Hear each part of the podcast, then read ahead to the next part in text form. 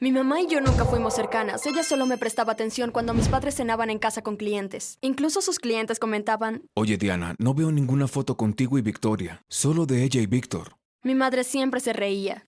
Ya sabes cómo son los niños. Antes de cambiar el tema de conversación, sé que suena tan extraño, pero a veces siento que ni siquiera es mi mamá. Mi papá, por otro lado, siempre se hizo tiempo para mí. Me daba todo lo que pedía y mi mamá nunca pareció estar de acuerdo. A sus ojos, mi vida era demasiado fácil. Oye, Víctor, la estás malcriando. Va a ser demasiado blanda para este mundo cruel.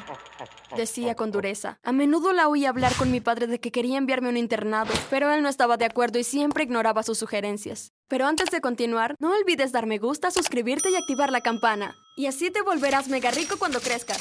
Cada año mi padre hacía un viaje anual con su compañero de universidad, Eric. Una semana después de mi papá irse de vacaciones, veía películas sola en casa cuando sonó el teléfono. ¿Hola? Dije. Mi atención todavía estaba en la película. La persona me informó que el avión en el que iban mi papá y Eric se había estrellado y no había sobrevivientes. El teléfono se me cayó de la mano y rompí a llorar. Lloré en el funeral porque sentía que había perdido a la única persona que me había amado. Sentí como si hubiera perdido a mi mejor amigo. Después del funeral, el abogado de mi padre vino a mi madre y a mí y nos pidió que nos reuniéramos con él en su oficina esa misma tarde. Cuando llegamos a la oficina, nos saludó. Lamento su pérdida. Pongámonos manos a la obra, ¿ok? Me senté. ¿Realmente necesito estar aquí? Sollocé, mis ojos hinchados por el llanto. Podría dejarla en casa y luego regresar. Dijo mi mamá frotando mi mano. La miré con una ceja levantada. Necesitas estar aquí, ya que te incluye también a ti. Dijo el abogado mirando los papeles en su escritorio. Mi mamá rápidamente quitó su mano de la mía y la colocó en su regazo. El abogado leyó el testamento y mis ojos se abrieron con sorpresa cuando me enteré que mi papá me dejó una herencia de 5 millones de dólares mientras mi mamá se quedaba solo con la casa. Yo tenía 16 años, por lo que mi dinero se colocó en un fideicomiso y cuando cumpliera 18 me entregarían la herencia. Mi mamá gritó mientras lanzaba las manos al aire mirando al abogado. ¿Qué significa todo esto? ¿Dónde está mi dinero? Yo era su esposa. El abogado le entregó una carta a mi mamá mientras la miraba con severidad sin decir una palabra. Vi la cara de mi madre contorsionarse de ira mientras sus ojos seguían las palabras en el papel. Sin otra palabra, mi madre salió furiosa de la oficina con la carta en la mano. Le di las gracias al abogado y salí de la oficina. ¡Cinco millones de dólares! Susurré mientras me dirigía al estacionamiento. Para mi sorpresa, cuando llegué al lugar donde había estado el auto, mi madre no estaba allí, se fue sin mí. Como no tenía dinero para tomar el autobús, no tuve más remedio que caminar a casa. El siguiente año de mi vida fue miserable. Mi mamá movió todas mis cosas al garaje y solo se me permitió entrar a la casa para usar el baño.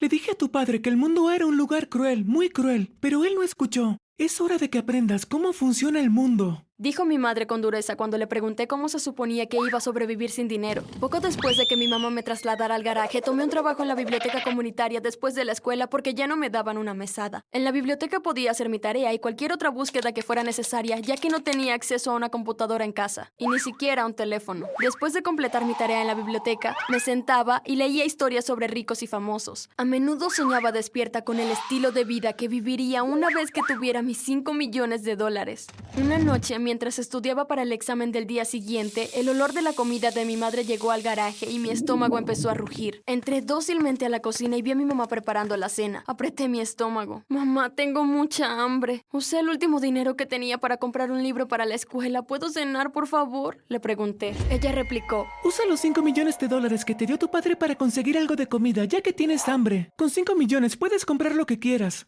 Ella se rió antes de darme la espalda.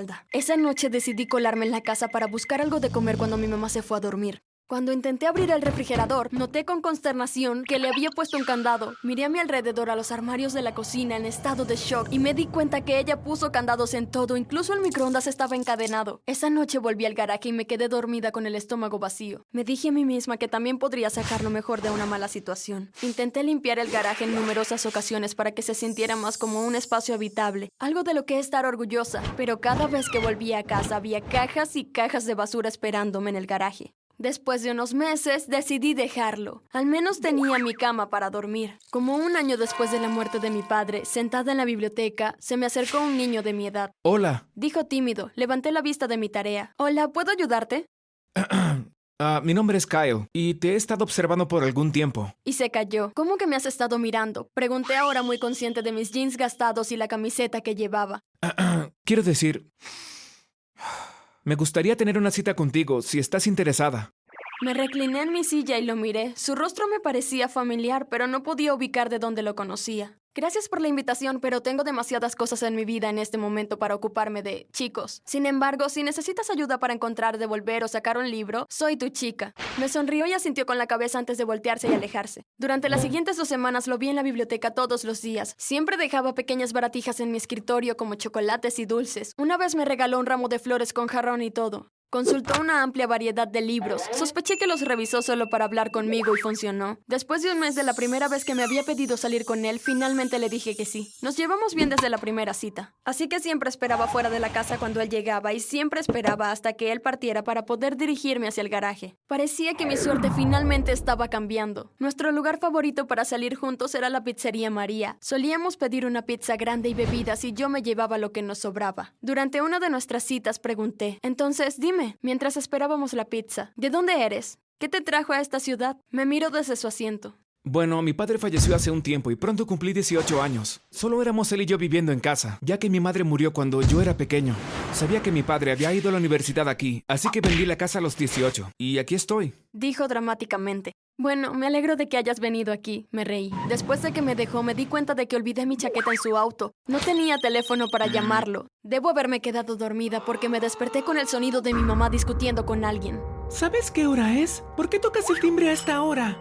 No podía escuchar lo que decía la otra persona, pero reconocí su voz. Era Kyle. Nadie con ese nombre vive aquí. Dijo mi madre antes de dar un portazo, cerrando de golpe la puerta principal. Mi corazón dio un vuelco, me dolía el estómago. Escuché un auto alejarse. ¿Cómo iba a enfrentarlo después de ese desastre? ¿Cómo iba a decirle que vivía en el garaje de mi mamá? Esa noche no pude dormir mucho. Los días siguientes parecieron borrosos, ya que todos parecían estar en modo examen y la biblioteca estaba llena. Kyle no apareció en la biblioteca los siguientes días y yo estaba un poco triste y preocupada. Afortunadamente, cuando llegaba a casa cada noche estaba muy exhausta como para pensar y me dormía al momento de tocar la almohada.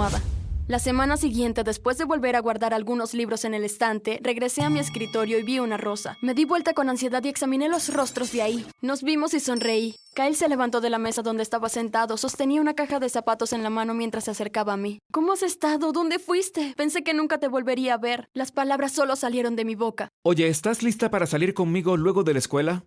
Dijo. Asentí y seguí a Kyle fuera de la biblioteca. Después de ordenar nuestra comida, nos sentamos y esperamos en un incómodo silencio. Llegó nuestra cena y la tomamos. Entonces, ¿dónde has estado? Pregunté buscando respuestas en sus ojos. Empujó su plato a un lado y colocó la caja frente a él. Tuve que volver a casa para recoger algunas cosas y tuve una reunión con el abogado de mi padre. Se acercó y se sentó a mi lado abriendo la caja y sacó algunos artículos de ella. Contuve la respiración cuando me di cuenta de que reconocí algunos de ellos. Este es mi padre, con su mejor amigo. Dijo mientras me mostraba la foto. Allí estaba mi papá con una de sus cálidas sonrisas junto a Eric y Kyle. Kyle era el hijo de Eric. Finalmente me di cuenta de dónde reconocía a Kyle. Era de las fotos que me mostró mi papá. Me puse a llorar. Kyle intentó consolarme, pero no pudo entender. A través de las lágrimas me escuché a mí misma contándole sobre el accidente de mi papá, mi herencia y las condiciones en las que tuve que vivir durante todo aquel año.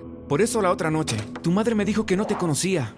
¿Por qué no me hablaste de tu madre anteriormente? Me limpié los ojos. No es realmente un gran tema de inicio para una primera cita, ¿verdad? Desde ese momento nos pusimos de novios. Esa noche también compartimos nuestro primer beso. Sentí que conocía a Kyle de toda mi vida, ya que mi padre solía hablar con cariño de él, y los siguientes meses fueron simplemente increíbles. Seis meses antes de mi decimoctavo cumpleaños sucedió algo muy extraño. Una noche mientras Kyle me dejaba en la casa, vi a mi madre en la ventana. Esperaba que ella saliera e hiciera una escena, pero no lo hizo. Pero esa no fue la parte extraña. La parte realmente rara fue lo que sucedió sucedió al día siguiente. Mi mamá entró al garaje. Hola Vicky, ¿podemos hablar? Nunca antes me llamó Vicky. Ese nombre siempre lo usaba mi papá. Levanté la vista de mis libros escolares que estaban en la cama. Sé que desde que murió tu padre ha sido difícil para ti.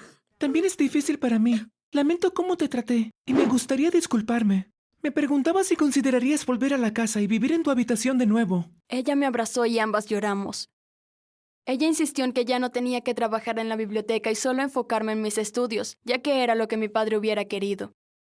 Mi mamá y yo fuimos al centro comercial e hicimos compras juntas. Nos hicimos manicuras y pedicuras y tomamos algunas fotos juntas que enmarcamos y colgamos en la casa. Sentí como si mi vida finalmente volvía a su lugar. Hablamos sobre Kyle y mi mamá lo invitó a cenar el domingo una noche. Ella se disculpó por cómo lo trató la última vez. Los meses siguientes, Kyle pasaba los fines de semana con nosotras y luego regresaba a casa el domingo por la noche. ¿Qué más puede querer una chica? Mi madre finalmente me estaba tratando como siempre había querido y tenía un novio que me adoraba. Dos semanas antes de mi decimoctavo cumpleaños me puse muy enferma. No se lo mencioné a mi madre ni a Kyle. El día antes de mi cumpleaños me hice una prueba de embarazo y adivinen qué, fue positivo, estaba extasiada. No era como si no pudiera cuidar al bebé, después de todo era millonaria y estaba segura de que Kyle estaría tan emocionado como yo. Finalmente llegó mi cumpleaños. Tuve una reunión con el abogado y luego fui a ver a Kyle. Quería que el médico me hiciera un chequeo antes de contarle el embarazo a Kyle. Durante la reunión con el abogado me pidieron que firmara unos papeles mientras me entregaba las cuentas. No lo gastes todo en una sola cosa. Sonrió mientras le devolvía los papeles firmados. No lo haré, contesté, y me reí. Tan pronto como salí de la oficina del abogado, decidí pasar por la oficina del médico. Después de unos 30 minutos sentada en la sala de espera, se abrió la puerta del consultorio del médico. No olvides tomar las vitaminas prenatales. Serán buenas para ti y para el bebé. Papá, cuida de mamá y del bebé. Mi mandíbula cayó y mi corazón se hundió cuando miré hacia arriba y vi que mi madre y Kyle acababan de salir del consultorio del médico. Rápidamente puse la revista que estaba leyendo frente a mi cara y me senté en silencio en la esquina de la oficina llena de gente. Mordí mis labios mientras contenía las lágrimas. Eché un vistazo desde detrás de la revista y vi con horror como mi madre y mi novio se iban de la mano. Estaba destrozada. Mi madre y mi novio. Después dejé el consultorio y me senté en el auto todavía sin creer lo que acababa de ver. Si estuvieras en mi lugar, ¿qué harías? ¿Debería enfrentarme a ellos o debería simplemente tomar mis 5 millones de dólares y desaparecer? Dinos en los comentarios.